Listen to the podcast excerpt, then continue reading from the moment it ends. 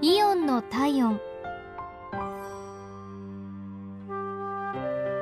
今日はイオン津田沼店のお客様からのお便りです。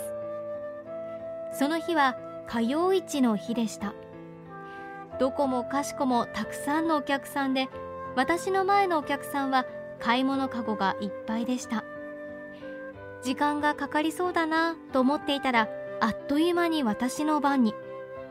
テキパキさばいている店員さんの名札を拝見したらびっくりしました。胸には実習中のプレートがあったんです。思わず本当に実習中なんですか？と話しかけてしまいましたご迷惑をおかけして申し訳ございませんと返答されましたが迷惑どころかどのレジよりも早かったです。若くて爽やかで実習中とは思えない素晴らしいスピードと気持ちの良い対応。